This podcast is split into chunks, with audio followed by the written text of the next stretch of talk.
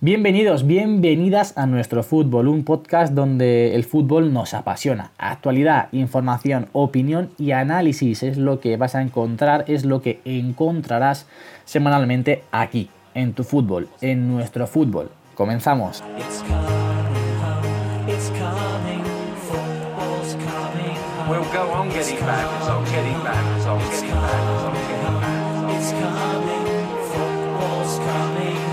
Bienvenidos, bienvenidas a un nuevo podcast que la verdad que estamos súper contentos con el recibimiento que eh, nos habéis brindado con el primer podcast, por así decirlo, que publicamos la semana pasada. Vamos con las presentaciones porque hoy tenemos un invitado especial y también tenemos una baja de última hora. Contamos con Jaime, con Jorge, Pepe no puede asistir hoy porque se ha marchado de vacaciones y justo a las 8 salía el vuelo y además contamos con un invitado, como digo, muy, muy, muy especial que es Diego Campoy, eh, miembro de Charlas de Fútbol y también con un podcast sobre la Real Sociedad que se llama A la Sombra del Arco y que podéis escuchar en, Spotify. Muy buenas, Diego, ¿qué tal? Muy buenas, chicos, ¿cómo estáis? Pues aquí con muchas ganas de, hablar del derby y encantados de tenerte. Nada, yo encantado de estar aquí, muchas gracias por la presentación y a ver, a ver, vamos a hablar del mejor derby de Europa. Sí, señor. Presento también a Jorge. ¿Qué pasa, Jorge? Buenas tardes. Buenas tardes a todos, aquí andamos para hablar un poquito de, la actualidad que nos lleva este fin de semana y un poquito del derby en el cual asistimos tres de los cuatro integrantes de este proyecto. Y por último, Jaime, ¿qué pasa? ¿Qué tal? ¿Cómo estamos? Bueno, pues aquí otro día más, eh, con muchas ganas como siempre y bueno, yo particularmente no pude estar en el derby con vosotros, pero bueno, la verdad que lo viví muy intensamente aunque estuviese, aunque estuviese en la distancia, vaya. Perfecto, pues rápidamente hacemos un repaso de lo que vamos a tratar en el podcast de hoy y vamos ya con el contenido. Primero vamos a hablar del derby vasco con Diego y con Jorge y con Jaime. Después vamos a hacer un pequeño repaso a lo más destacado de la jornada y vamos a terminar hablando de los fichajes que ayer se cerró el mercado de fichajes y hay alguno que otro bastante llamativo. Así que como digo, vamos con el derby vasco, un derby en el que asistimos tres de los que estamos hoy aquí. Estuvimos Diego, estuvimos yo y mi hermano y también Pepe, pero Pepe hoy no se encuentra con nosotros en el podcast. Así que vamos, vamos a ello. Lo primero, ¿qué os pareció? Jorge, Jaime, Diego. Primero Diego, a ver. Bueno, eh, yo lo primero felicitaros por la victoria, deportividad ante todo. Muchas gracias, Diego. Y nada, bueno, yo decir que me fui con sabor agridulce, la verdad, por el, sabor amargo por el resultado, pero joder, tenéis un estadio que da gusto visitar y la verdad es que el ambiente es espectacular. O sea, yo personalmente me fui muy muy contento de allí porque la afición del Athletic me trató muy bien, ya lo pudisteis comprobar que estuvimos allí tomando algo juntos y nada, lo que os comentaba, el ambiente muy muy bueno, el estadio que tenéis es, vamos, de momento en el mejor en el que he estado yo. Y, hablando más del resultado, pues una victoria más que merecida y para mí eh, pudo ser incluso mayor. Sí, la verdad que sí. Jorge, ¿qué, qué impresión te dejó a ti el derby? Así de primero, luego pasaremos a analizar un poquito más dos, dos eh, aspectos. Bueno, primero destacar, como bien ha dicho Diego, el ambiente pre-partido y durante el partido. Eh, todo el mundo en la calle Poza, eh, disfrutando sin ningún tipo de, rivalidad, todo el mundo junto. Y una vez que empezó el partido, Samamés estuvo espectacular. Eh, durante el partido, una presión intensa del Atleti y creo que no los comimos. Y estoy seguro que el 2-0 fue poco, porque pudieron ser unos cuantos más. Y hay que destacar la, labor del VAR, porque pese a que tardó bastante, ¿eh? bastante, sí es cierto que fue determinante porque el resultado pudo ser engañoso ese partido sin el Y también está bien tener una visión desde fuera, porque tanto Diego como Jorge como yo estuvimos dentro, pero Jaime lo vio, lo vio desde fuera, lo vio desde, su casa, desde la tele. Sí, obviamente. ¿Qué impresión te dio a ti, Jaime? Pues, pues a mí, como siempre, como cualquier victoria del Athletic Club de Bilbao, excepto si es contra el Real Madrid, Eh, pues disfruté como un niño, obviamente, porque así ya sabes, Jorge, que mi alma está un poquito dividida, aunque bueno, muchas veces, ya digo, ya digo que muchas veces me alegro mucho más cuando gana el Athletic de Bilbao últimamente que cuando gana el Real Madrid, así que con eso os lo digo todo. Sobre todo, vamos, cuando después del gol de Raúl García en el segundo gol, que por cierto fue un golazo, bueno, un poquito cantada de Moya, la verdad, eh, pero, pero, pero fue un golazo, ¿para qué nos vamos a engañar? La verdad que, vamos, lo que es el, el partido que realizó el Athletic durante todo el encuentro, vamos, por lo menos lo que yo vi desde fuera, vosotros desde dentro final podéis apreciar otro tipo de, cosas que ahora nos contaréis. Pero yo desde fuera, bueno, pues obviamente pues disfruté, disfruté muchísimo. Y más en un, en derby que, bueno, ha dicho antes Diego, el mejor derby de Europa, yo diría que incluso del mundo, ¿para qué nos vamos a engañar? Diego, yo tengo una pregunta para ti. ¿Tú crees que se puede ser del Real Madrid y del Atleti? Me he, quedado, me he quedado un poco sorprendido, ¿eh? No, bueno, aquí cada uno tiene, tiene sus equipos y cada uno tiene su sentimiento. Y oye, hay un montón de historias eh, en cuanto a pasión, que uno se enamora de un club de lejos de su casa. Bien lo sabemos los que estamos aquí, que no tienen explicación alguna. Eh, sí, o sea, no lo sé, no lo sé. Me he quedado un poco sorprendido, pero oye, tendrá un porqué, ¿no? Que, nos lo explique Jaime, a ver, ¿por qué? bueno, a, mí, a ver, la verdad, eh, sí que es verdad que hace más, o sea, obviamente toda la vida ha sido del Real Madrid, ¿no? Pero con el paso de los años al final, cuando uno asienta un poco sus pensamientos y demás, eh, se, pone uno a pensar y dice, joder, es que tiene un mérito espectacular que un equipo que únicamente se ha basado toda su historia en fichajes de la zona, de o sea, jugadores al final locales, como quien dice, eh, que no haya bajado nunca a una segunda división ni nada y que sea el único equipo junto con el Real Madrid, con el Fútbol Club Barcelona, que, no ha bajado nunca a, segunda división en la Liga Española y eso, y eso es admirable al final. O sea, eso es algo que es imposible no tener admiración por ese equipo. Yo, vamos, es mi opinión sincera y, por eso y esa es una de las razones por las cuales, pues, obviamente, siempre que gane el Athletic, pues yo me alegro. Grande, grande Jaime. Bueno, vamos un poquito más de lleno con el derby. Primer tema que queremos o que quiero yo tratar hoy es la relación tan buena que hay entre las aficiones y creo que en este, en este, en este caso es un ejemplo para, todo el mundo, porque vemos muchas veces derbis en los que suceden cosas bastante desagradables, en lo vimos el año pasado con el River Boca, mucho también con el Betis Sevilla, que a pesar de ser un derby que genera mucha expectación y que realmente pues llama mucha atención, pero tiene esa parte negativa que luego fuera del campo eh, suceden cosas pues, pues negativas, porque la relación entre aficiones pues no, no es tan buena o no es como, de, como debería ser. Entonces, destacar sobre todo esto, porque Diego lo pudo comprobar tomando algo, de hecho, la gente que, vaya al partido lo puede ver en la calle Pozas, que es la famosa calle donde la gente se suele eh, pues congregar para tomarse algo antes del partido. Había gente de Atleti, gente de la Real, todos mezclados, que no estaban uno por un lado, otros por otro. Y la verdad que un ambiente, ambiente idílico. Sí, y de hecho nos encontramos en un bar, no sé si os acordáis, justo estamos en el mismo bar de la, de la calle Pozas y es que ahí se puede ver, o sea, para poner en contexto a la gente que no haya tenido la oportunidad de ir a un derbi vasco, que todos, si podéis, tenéis que ir, sea San Mamés o sea Noeta, porque no tiene desperdicio. Eh, está toda esa calle llena de bares de gente con eh, la camiseta de la Real, con la camiseta de Athletic y sí hay un ambiente brutal.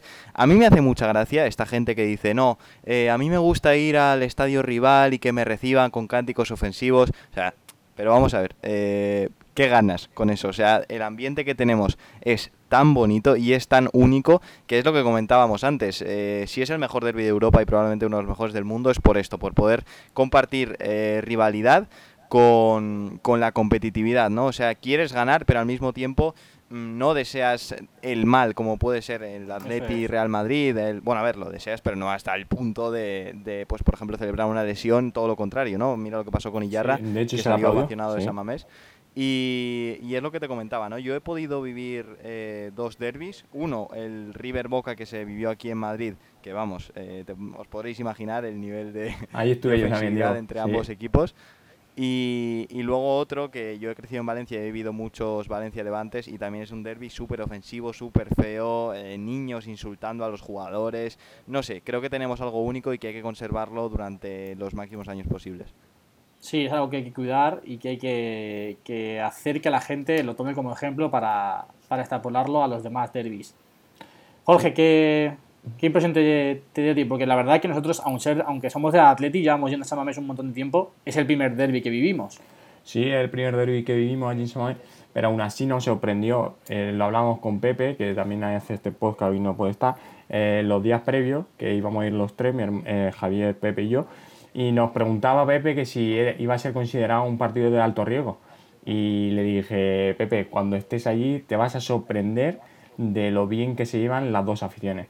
Digo, cuando estemos en Poza ya verás que todo el mundo está junto, que durante el partido no va a haber, eh, más allá de la competitividad que, que, trae el partido y que cada uno va a tirar por sus colores, no va a haber ningún tipo de insulto, no va a haber ningún feo y de hecho lo pudimos apreciar perfectamente durante el partido, antes del partido y después del partido. Bien es cierto que también el resultado nos acompañó a los del Atleti, pero vamos, yo creo que no hubo ningún tipo de incidente.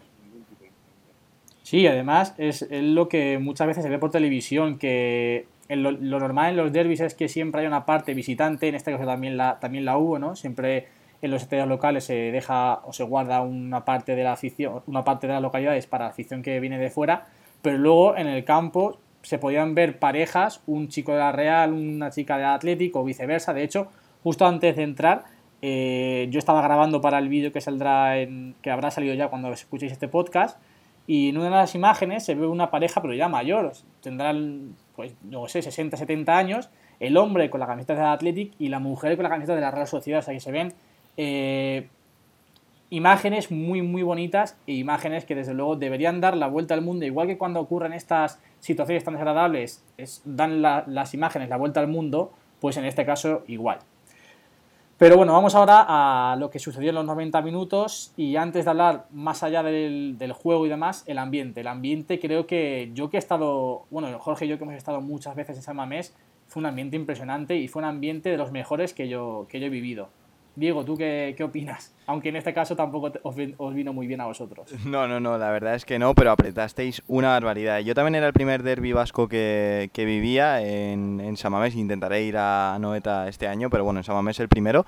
Y el ambiente fue increíble. O sea, desde el minuto uno la afición del Athletic apretando una barbaridad y la verdad es que el equipo acompañó. Porque siempre en los derbis el equipo local, pues se juegue en San Sebastián o en Bilbao, eh, aprieta una barbaridad los primeros minutos y eso es lo que marca la diferencia. El año pasado el Athletic apretó un montón en Samamés, la Real pudo aguantar y por eso yo creo que influyó mucho el, resultado. Este año el Athletic apretó mucho, la afición acompañó apareció el gol de Williams y ya a partir de ahí pues se desencadenó la tormenta perfecta que, destrozó a mi equipo. Totalmente de acuerdo conmigo. Yo creo que el Athletic merece salir con 11 jugadores, partida de salir con 12 futbolistas.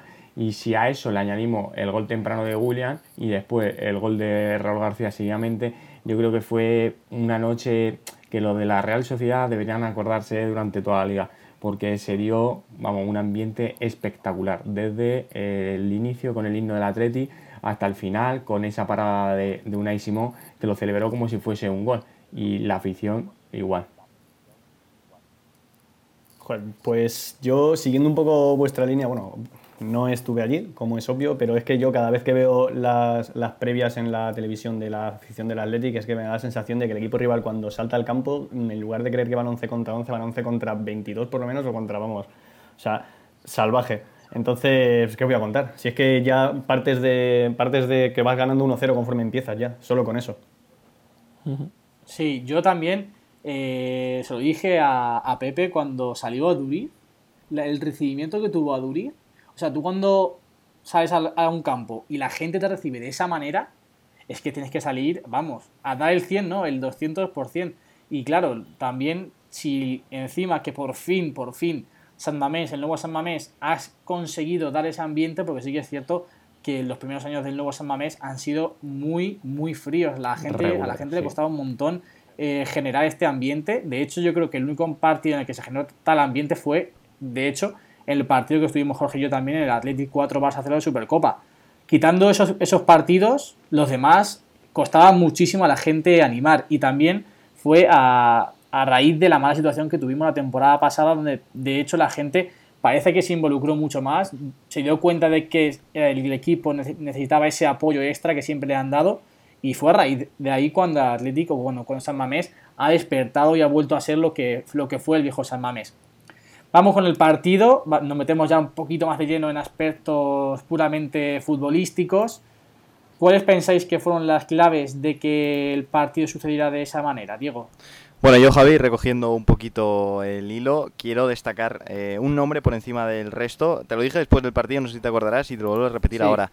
Ander Capa. O sea, está haciendo una temporada espectacular. Eh, de hecho, en el gol, Allen se come, vamos, el, desmarque y él, pone el centro para Iñaki que, lo remata solo. La verdad es que Capa, mm, no solo en este partido, ya te digo, eh, también en el Barcelona me gustó mucho cómo roba balones, cómo se incorpora. Está hecho un tren, macho. O sea, es que eh, es increíble lo que le aporta al Athletic en ataque, además de cumplir en defensa. A mí me parece un pedazo de lateral y creo que fue clave el otro día en vuestra victoria.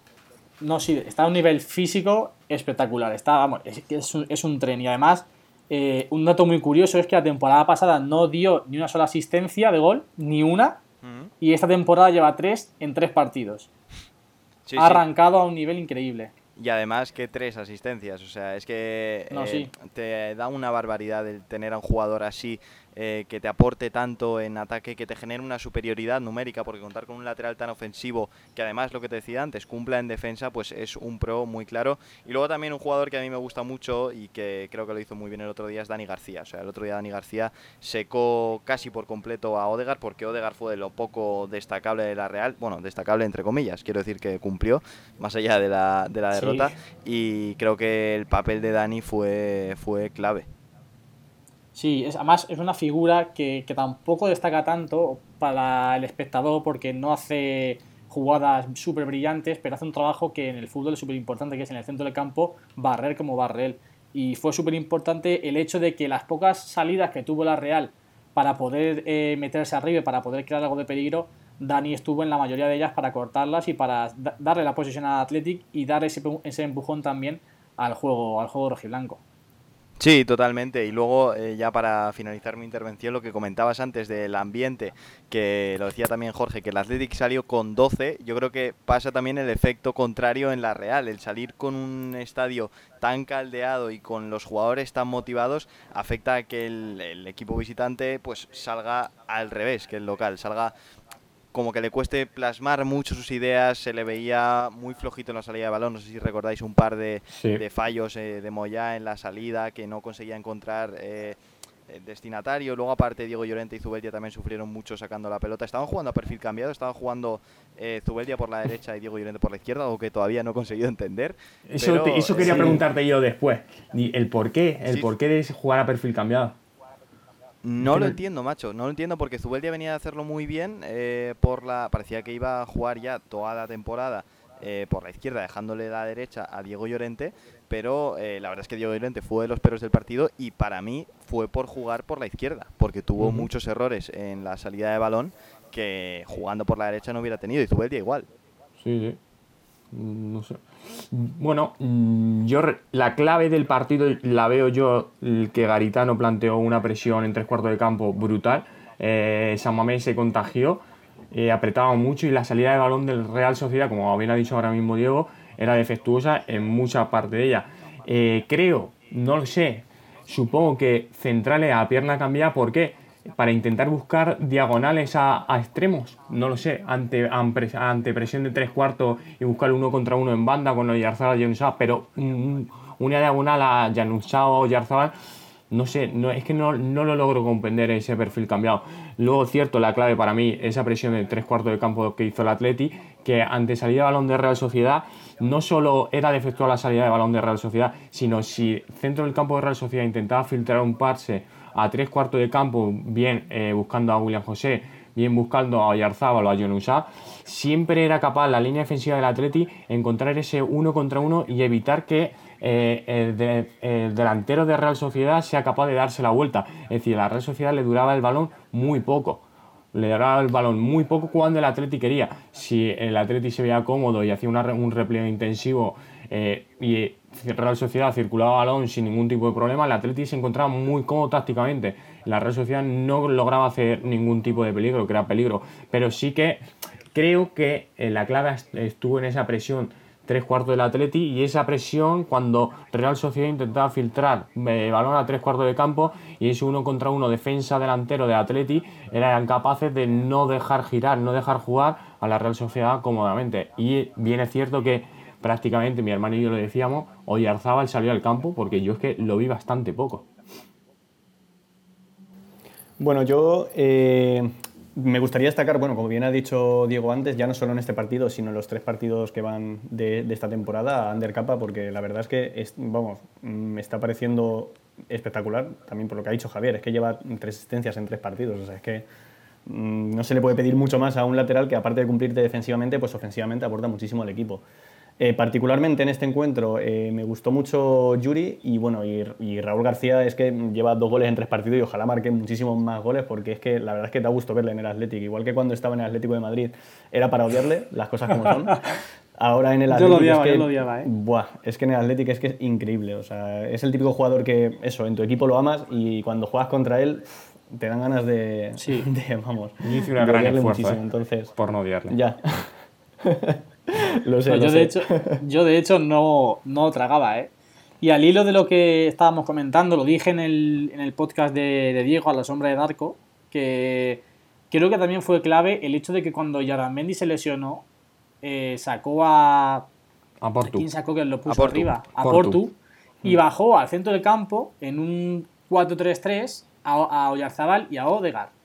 ¿Qué pasa? Que son dos futbolistas que sí, para crear, si te dan campo y tienes espacio y eres capaz de dominar el partido, son futbolistas que te van a crear muchísimo peligro en, tres cuartos de campo. Pero la presión del Atlético era tan grande que a la hora de chocar o a la hora de ser capaces en ese repliegue eran, eran, incapaces de, poder hacer sombra a la velocidad y a la potencia de jugadores como William, de jugadores como eh, Raúl García, como Córdoba incluso, Capa, Yuri. Entonces creo que ahí perdió mucho la Real Sociedad en ese centro del campo, dejó solo defensivamente, por así decirlo, a Miquel Merino y sufrió muchísimo. También destacar el primer tiempo de Unai López. Fue un primer tiempo espectacular. Y como triangularon, sí, sí, sí. Dani García, Unai López. Sí, a la hora de mover el balón, porque a Athletic eh, las carencias que tiene son esas. A la hora de mover el balón no tiene un futbolista que, que realmente dé ese paso adelante, que en teoría debería ser Beñat, pero Beñat te da una de cal y, dos de arena. Unai López parece que esta temporada tiene confianza de, de Gaisca y desde luego el partido contra el Barça y la primera parte del otro día contra la Real, sobre todo la primera parte contra la Real, fue un partidazo de, de Unai López y para mí fue también uno de los principales eh, puntos para que el Athletic pasara por encima de la Real. A mí me gustaría, Javier, por poner un ligero pero, que, que un jugador que porque yo sentí mucha admiración durante los años que estado en el Atlético, aunque luego eh, estuvo un tiempo fuera y demás, eh, me gustaría que recobrase su, mejor nivel, que fue el que mostró en el Atlético antes de irse, justamente, según pienso yo, que es Ibai Gómez. Me gustaría muchísimo que volviese a, a su nivel, que era, vamos, es que esa, esa diestra, esa, vamos, es que la ponía donde quería cuando un, un, tiempo que tuvo en el Athletic que vamos fue más recuerdo que tuvo hasta rachas de, de, meter varios goles seguidos en varias jornadas y la verdad que eso vamos me parecería espectacular si volviese a su nivel. Sí yo tengo hay ciertas decisiones de Gaisca que no que no acabo de entender y es el afán que tiene con Córdoba. Córdoba es un futbolista espectacular en cuanto al potencial que, que ha mostrado poder tener pero lleva una temporada que parece estancado, sobre todo a la hora de la toma de decisión, que es súper importante, cualidades tiene. Pero creo que Ibai, solamente por el balón parado que tiene, te puede aportar una barbaridad. Yo, de hecho, siempre he dicho que prefiero poner a Ibai. De hecho, es que te mm. concuerda mucho mejor, porque puedes poner a Ibai por la derecha y pasar a Munien a la izquierda. Que tampoco me gusta Munien a la izquierda, porque yo parto de la base de que Munien tiene que jugar de media punta y a, partir de ahí armar el equipo, porque va a jugar mucho mejor. Mm. Pasa que Raúl García, ¿dónde lo colocas? Pero bueno, puedes poner a Munien por la izquierda, que siempre va a tender mucho más hacia el centro, que si lo pones por la derecha y ubicar a Ibai por esa banda derecha. Hombre, yo creo que la razón de poner a Córdoba antes de Ibai es Ibai es un jugador que, pues un portento, balón parado, puede marcarte diferencia, pero Córdoba tiene una chispita más, tiene una velocidad más, que la presión te da cosita en salida de balón de equipo contrario, ver a un tío que me viene muy rápido hacia mí, ojo que hay que pensar en muy poco tiempo y se pueden producir errores de salida de balón de equipo contrario. Y además a la hora de atacar, Ibai Gómez va con una pausita, un, un, pasito por detrás que, que Íñigo Córdoba, que Córdoba coge la pelotita, levanta la cabeza y es muy vertical. Y eso Em, yo creo que al Atleti le ha dado un plus. Y es lo que creo, creo, ¿eh? que busca Caritano en Córdoba antes que en Ibai Gómez. Creo. Sí, puede ser. Y para destacar también de la Real, me gustó mucho Odegar. Sí. Me gustó, sobre todo, el paso adelante que dio, eh, lo dijo Diego eh, en el podcast suyo también, que es que jugó de todo. Bajó a recibir, se puso en bandas, metió entre líneas, fue a la presión, y luego a la hora cuando cogía el balón se le notaba que era algo especial.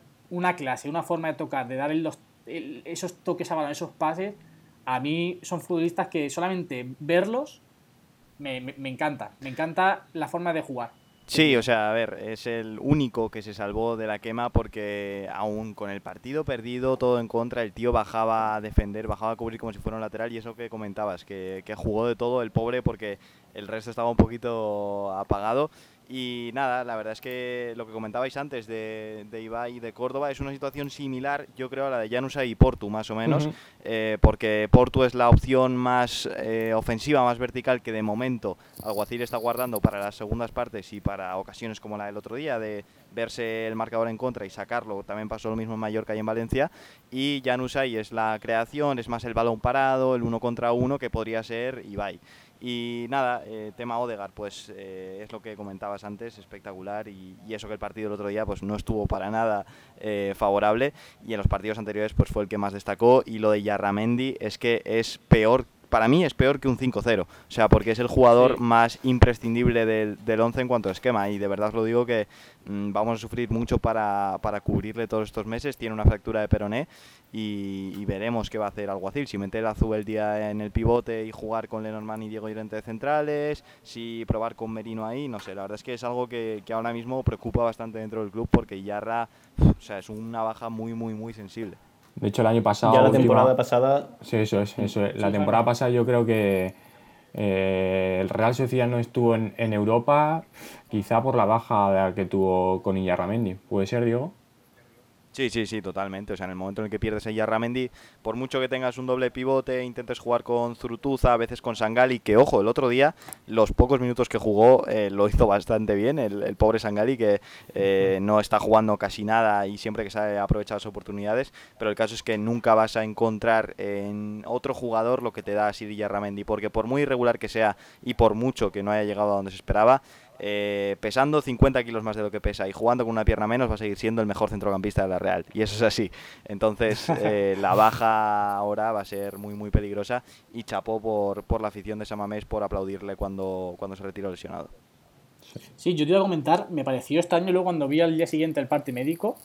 Bueno, lo vi también en las imágenes luego que pusieron cuando estaba en el banquillo, cuando se lesionó, porque nosotros estuvimos en, en, en una zona VIP que tenemos la tele la imagen parecía que era la rodilla. y luego sacaron y luego sacaron otra imagen con Iyarra ya en el banquillo y estaba con una, bolsa en el, tobillo. Y dije, bueno, igual ya no es para tanto porque al fin y al cabo la imagen tampoco daba pie a pensar que fuese una... Si fuese de rodilla, sí, porque hizo una cosa extraña, pero al ser de tobillo dije, bueno, tampoco tendrá tanto. Pero luego no veas. Yo pensé que siguiente fractura, Sí, sí, sí, sí, yo pensé que iba a ser el cruzado, ¿eh? O sea, yo estaba asustado porque pensé, que iba a ser el cruzado típico. Es el típico gesto de romperse el cruzado. pero al final, nada, fractura de, peroné. Y yo la verdad es que me quedé tranquilo cuando no se lo llevaron al hospital. Eh, nada más salió del, terreno de juego porque digo, bueno, fractura ya no es ni de rodilla, ni de eh, peroné, ni de tobillo, ni nada pero o sea, al final el peor desenlace de todos y ojalá ojalá la Real pueda encontrarle soluciona este problema porque es lo que os decía, es el jugador más imprescindible de, del esquema y, lo que comentáis vosotros, fue clave la temporada pasada para encadenar esa mala racha y fue clave el otro día la sustitución suya en Samamés porque Oyarzábal en el centro es muy poco aprovechable y es lo que decía Jorge, no apareció casi nada porque es que no es su posición. Claro, completamente de acuerdo. Bueno, pues si os parece, dejamos ya aquí el derby Diego se tiene que marchar. La verdad que digo, encantado de tenerte hoy aquí. Es un privilegio poder contar contigo. Eh, muchísimas gracias. Nada, nada, un placer a vosotros por, por, invitarme y, bueno, un placer, no, muchas gracias, estoy aquí ya tocado. Y nada, que, que joder, que sigáis a tope con el podcast, que mola mucho este mundillo y seguiremos escuchándonos seguro. Claro que sí. Diego Campoy, como os, dicho, os he dicho, presentador en, en charlas de fútbol. Le podéis seguir en Instagram, arroba decampoy, en Twitter, arroba decampoy10. Charlas de fútbol también lo conoceréis seguro. Y en el mundo de los podcasts con su podcast de la Real Sociedad a la sombra del arco en Spotify. Muchísimas gracias Diego y estás invitado cuando quieras a pasarte aquí a charlar un ratito de fútbol. Nada chicos, un saludo. Venga, un saludo, Hasta luego. Bueno, y seguimos con el contenido de, de hoy muy rápidamente un repaso a los principales resultados que nos ha deparado esta jornada de, de liga. Primero, en la Liga Española, Real Madrid, Barça y Atlético de Madrid. ¿Qué opináis? Pues si, que, si te parece empiezo yo, ¿vale, Javier? Vale. Eh, pues viendo un poco... Es que, ¿sabes qué pasa? Que estoy un poco asemejando en base a las apuestas que hicimos la, el, el podcast anterior, ¿no? Entonces veo que muchos coinciden, entonces yo qué sé. Es como algo que ya habíamos previsto, ¿no? Entonces, bueno, el Real Madrid, para mi, para mi, según mi opinión, eh, bueno, ha hecho lo que se esperaba. De hecho, mm, lleva bastantes años ya en el Estadio de la Cerámica, bueno, antes de que se llamase incluso el Estadio de la Cerámica, eh, dejándose puntos en con el Villarreal y bueno, la verdad es que eh, para empezar mmm, sigue siendo un Real Madrid que deja un poco que deja bastantes dudas. Eh, sí que es verdad que tiene algunos destellos como por ejemplo a mí me gustó mucho Mendy que jugase, o sea, tanto que, que jugase como, como lo hizo, porque lo hizo, lo hizo bastante bien. De hecho, anuló a mí, al que comenté que iba a ser la, el jugador revelación de, la de esta temporada, que es Samu Chukwueze. Aunque yo sigo, eh, sigo apostando por él, pero bueno. Eh, dejando eso a un lado, eh, tiene un poco. O sea, tiene gracia que Bale, que es un jugador con el que Zidane no contaba ya prácticamente para el equipo, sea el que justo durante este partido mm, haya tirado del Real Madrid con sus dos goles, a pesar de que luego, pues. Mm, se llevó la expulsión, con lo cual el partido que viene no lo va a jugar. Pero bueno. En, en cuanto al Barcelona, sinceramente, mm, no vi que hiciese ningún partido para nada para nada brillante. De hecho, me gustó mucho el juego de Osasuna. Vamos, el primer gol me pareció espectacular, de Roberto Torres, como la engancha con la izquierda, eh, sin votar ni nada. Y bueno, pues me alegré, obviamente, que se vayan dejando puntos poquito a poco y que, bueno, sorprendentemente el Madrid vaya por delante suyo en la clasificación. Y en el caso del Atleti, eh, pues mm, seguí el partido completo. El Atleti me sigue sin convencer en cuanto a que sufre mucho, sorprendentemente, con el equipo que lleva y, mm, bueno, un poco cómo podría jugar ¿no? al respecto. Podría arrollar prácticamente a muchos de sus rivales y al final acaba sufriendo. En este caso, bueno, no ha ganado 1-0, pero ha ganado por un gol. Y, empezó perdiendo, o sea que, en fin, le tocó remontar y remar aguas arriba, como quien dice. Sí, la verdad que la misma tónica que estábamos viendo. A mí el Barça me convenció bastante en, el segundo partido contra el Betis, pero volvió a dejar muchas dudas en un campo como, como el Sadar, que al fin y al cabo también vas sin Messi, vas sin Suárez, vas sin Dembélé, vas con todo el ruido del Neymar sí, Neymar no, y acabas, acabas pinchando y dejándote puntos otra vez eh, en tres jornadas. Una victoria en tres jornadas y, y siguen las dudas en, en Can Barça. Lo mismo que en, que en el Real Madrid, que para mí es todavía peor, porque bueno, el Barça ha dado señas de que hay a donde agarrarse. El partido contra el Betis, sin Messi, sin Suárez, sin Dembélé, fue un partido brillante, fue un partido bastante, bastante positivo porque se recuperó esa presión alta, se recuperó en muchas fases ese juego que siempre se le ha eh, exigido al Barça, pero es que el Real Madrid no, no da señas de, de, mejoría en ninguna faceta. Defensivamente el error de Ramos es grotesco y parece un equipo que no sabe realmente a qué jugar y no sabe realmente a qué agarrarse para poder seguir compitiendo al máximo nivel y competir con el Atlético de Madrid y, Barça. Un Atlético de Madrid que también, pues sí, como dice Jaime, no brilla, pero sigue ganando. Y, es que me recuerda muchísimo al Atlético de Madrid que ganó la liga. No tiene, por así decirlo, una estrella enorme, sufre, pero es que si algo sabe hacer el, Atlético de Madrid es sufrir. Y es un equipo que se le da, es su identidad ganar por, por un gol, ganar 1-0, 1-0, 1-0. Otro día fue fue 3-2 contra el Eibar y, ahí está. Y un reflejo de lo que hizo el Cholo Simeone cuando marcó el tercero, el Atlético de Madrid, que parecía que habían eh, ganado la Champions habían, o se habían pasado a semifinales de Champions, no habían ganado una liga. Creo que refleja muy bien el espíritu, la mentalidad que tiene este equipo en, esta, en este momento, con esta nueva etapa, por así decirlo, de saber sufrir, de, de, de aunar fuerzas todos y de ir todos a una que realmente es la seña de identidad y lo que ha hecho grande al Atlético Madrid estos años con el Cholo Simeone. Nos guste más, nos guste menos. Jorge, ¿tú qué dices? Bueno, yo veo el único eh, resultado que no esperaba era, pese a que Sadar se hace notar el Osasuna 2 Barça 2, porque sí que vi al Barça cambiar de aires en el Camp frente al Betty y no esperaba que, pudiese recibir dos goles, eh, aunque fuese fuera de casa como en un estadio con el Sadar. Ese 2-2 sí que me sorprendió me sorprendió que Griezmann siga aún sin dar un pasito adelante y sin ser eh, llevarse el equipo a la espalda eh, con la ausencia de Luis Suárez, de, tanto Luis Suárez como Leo Messi. Por otro lado, el Villarreal 2, Real Madrid 2, ya, ya lo predije yo, de hecho dije que iba a acabar 2-2, porque el Villarreal sí que lo veo con un equipo con gol, eh, el Real Madrid se le da más visitar el campo del Villarreal y el Madrid además defensivamente deja un poquito que desear en esta jornada. Por lo tanto, dos goles del Villarreal. y en las anteriores también, Javier. Y bueno, un 2-2 que pues era el partido que yo, que yo me esperaba.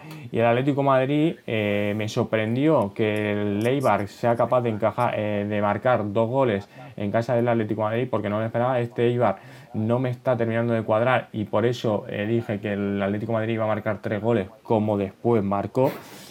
Pero bien es cierto que el Atlético Madrid hay cosas que no me cuadra de ello. la pareja Hermoso Jiménez no me terminan de cuadrar, por eso pueden ser los dos goles de Leiva. Y eh, sí que destaco el lateral izquierdo, y fíjate, no digo lateral derecho, Trippier, que también está muy bien, eh, con Renan Lodi, que es un, vamos, eh, es un tío que, que, está viendo el partido y cómo lleva a tres cuartos de campo, con qué frescura, las ideas que tenía, que me encantó. Más allá de decir que Joao Félix estuvo muy, muy, muy bien. Creo que el Atlético de Madrid, sigo con las mías, que no va a ganar la liga, si no se asienta un poquito más. Y bueno, eh, poco más que decir. Pues yo, Jorge, a mí más que yo a Félix me gustó Diego Costa. O sea, el que, que volviese a la titularidad y el, es que es la viva imagen del Atlético de Madrid, o sea, de todo o sea, de lo que es el Atlético jugando, porque es un tío que pues que es más luchador que técnico, como quien dice, y que al final, mordiendo, mordiendo, mordiendo, ahí lo tienes. O sea, para mí hizo un partidazo, sinceramente. Completamente. Es que yo estoy un poquito, todavía tengo la duda y tengo el este de, ver cómo reacciona Joao Félix en la Liga Española y me está sorprendiendo porque eh, me está dejando, mm, mm, vamos, sorprendido eh, qué detalles técnicos tiene, como el otro día vino un balón y filtró el pase a Diego Costa de una forma un tanto peculiar que digo, ostras, este tío, este tío tiene algo. Y pues como has dicho Diego Costa, es que no me sorprende el otro eh, frente a Leibar eh, fue muy duro, como, como una roca, como siempre, llegando a área. Y sí que quiero ver, y lo dejo ahí, ya lo comentaremos en próximos podcast, qué va a hacer eh, eh, Simeone con la llegada cuando llegue Morata. A ver si me pone a los tres, yo a Feli, Costa Morata, o qué va a hacer. Ya lo, ya lo, ya lo iremos comentando en otros podcasts. Pues sí, pasamos, nos vamos al fútbol internacional rápidamente en la Premier. Pues más o menos lo que la tendencia marcaba. Eh, City y Liverpool ganaron sus partidos con goleada, en caso del Liverpool en casa del Barley por 0-3 y en caso del City 4-0 al, al, Brighton. United y Chelsea se vuelven a dejar puntos, empate de ambos, de ambos equipos, el Manchester empató en Southampton 1-1 y el Chelsea 2-2 en casa frente al Sheffield, a Sheffield United. Y Arsenal y Tottenham que parece estar un poquito por encima de United y Chelsea y un poquito por debajo de Liverpool y, City, pues en su partido que se enfrentaban ambos entre ellos, empate a dos. Creo que es lo que todos pensábamos que iba a pasar. En, o sea, refleja muy bien lo que pensábamos que iba a suceder en esa edición de la Premier 19-20. Si queréis comentar algo. Bueno, yo lo único a destacar que estuve viendo el Arsenal Tottenham, el Tottenham eh, marcó, se puso por delante 0-2 y el Arsenal supo sobreponerse a esos dos goles del Tottenham con, un fútbol muy vistoso que se veía en todo momento que podía haber marcado que podría haber marcado el primer gol y de hecho el gol que marcó antes del descanso le vino muy muy muy bien. Después Dani Ceballos suplente salió en la segunda parte y daba esa chispita al fútbol que, necesitaba el Arsenal. Y Abumellán me parece un, delantero perfecto, perfecto. Y ese gol de la casa es precioso, vamos, un poco más que añadir. Sí, yo no tengo mucho más que añadir. Eh, simplemente eh, viendo la tabla de clasificación, o sea, de clasificación no, de, goleadores, estoy viendo, o sea, es que es como si fuese Manchester City A, Manchester City B en cuanto a temas de goles, porque es que es abismal su superioridad en cuanto a, en cuanto a poderío ofensivo con respecto a otros equipos. Sí que es verdad que luego ves la clasificación ahora mismo y está el Liverpool en cabeza, esperemos que siga así mucho tiempo. Pero visto, visto lo visto y con todo lo que demuestra el City jornada tras jornada, por todo lo que hemos ido diciendo hasta ahora, el fondo armario y demás, es que puede ser una auténtica apisonadora si no se descuelgan. Sí, sí, sí. Pues sí, y por último, Alemania, eh, el Dortmund parece que está costando arrancar. Yo lo situaba contra un recién ascendido, ¿eh? título. Sí, perdió en el, contra el Unión Berlín 3 a 1 y el Bayern parece que comienza, comienza el renacimiento 6-1 al Mainz. Sí, sí, sí. Increíble eh, lo del, lo del Dortmund. A mí me, resulta muy llamativo, pero bueno. Vamos a hablar ya de los últimos fichajes. Ayer se cerró por fin este mercado de fichajes y la verdad que se cerró sin ninguna bomba porque ni Real Madrid, ni Barça, ni ningún club hizo un fichaje como parecía que se podía darle caso de Pogba al Real Madrid o incluso Neymar al Barça, aunque en los últimos días ya parecía que estaba totalmente descartada esa operación. Si os parece, comentamos lo más destacado. Empiezo yo si queréis. Neymar se queda y es que además no es que solamente se quede, es que el PSG ha fichado muy bien durante todo el mercado y ha fichado muy bien el último día de mercado. Areola se marcha cedido al Real Madrid, pero el, el Madrid, eh, por su parte, le vende a, a Keylor Navas al PSG y desde luego creo que refuerza de esta manera el PSG una portería que en los últimos años pues estaba bastante, bastante en duda. También Icardi, ojo al ataque que, cierra el PSG, Icardi, Neymar, Mbappé, Cavani, me parece, Sarabia, con Ander Herrera también, Berratti, un equipo muy, muy, muy competente. Y también destaco eh, el caso de, de Rafinha. Rafinha al Celta cedido sin opción de compra, ojo. El Celta no tiene opción de compra por Rafinha a final de temporada. Un movimiento que yo creo que para el Celta es espectacular porque va a juntar a muchos futbolistas de mucho talento en la parte de arriba, pero para el Barça es incomprensible. Yo no sé, eh, conforme está ahora mismo el Barça, sin, sin Messi, sin Suárez, sin Dembélé, vendes al jugador más destacado junto con Griezmann de la parte ofensiva. Yo creo que lo, que el Barça busca es que Rafinha viene de una lesión de seis meses como la del ligamento cruzado y creo que cuando llegue Messi, cuando llegue Luis Suárez no va a tener, no va a poder gozar de los minutos que yo creo que el Barça eh, debe y quiere darle a este, a este futbolista y pese que ahora yo no me hubiese deshecho de él ni loco, vamos, pero bueno, buscar una cesión para, eh, para encontrar minutos en el futbolista, no lo sé, no lo sé. Sí, yo ahí estoy con, yo ahí estoy un poco con Jorge en cuanto a, al porqué de la cesión de Rafinha al Celta. Sí que es verdad que como Rafinha coja el nivel en el Celta este año como el que tuvo cuando ya estuvo con Luis Enrique eh, en aquel Celta, en el que, para mi gusto, vamos, yo es, me pareció espectacular esa temporada que hizo Rafinha, como vuelve a repetir la misma esta vez. Encima ahora, teniendo de socio a un ex compañero, vamos a decir, ahora compañero de nuevo, como es Denis Suárez, que como dijo Pepe en el anterior podcast, está como si estuviese jugando un juveniles ahora mismo, que da gusto verlo, pues la verdad es que ahora mismo el Celta, ojo, vamos, porque puede causar, dar muchas sorpresas. Sí, sí. Sí, pero decía Jorge para que volviese a coger el nivel. Es que yo creo que Rafinha ya ha vuelto con ese nivel, ¿eh? En pretemporada ha sido de los más destacados y, cuando ha jugado con el Barça ha destacado muchísimo. Ese Mamés, el disparo que hizo, que dio en el larguero, fue espectacular.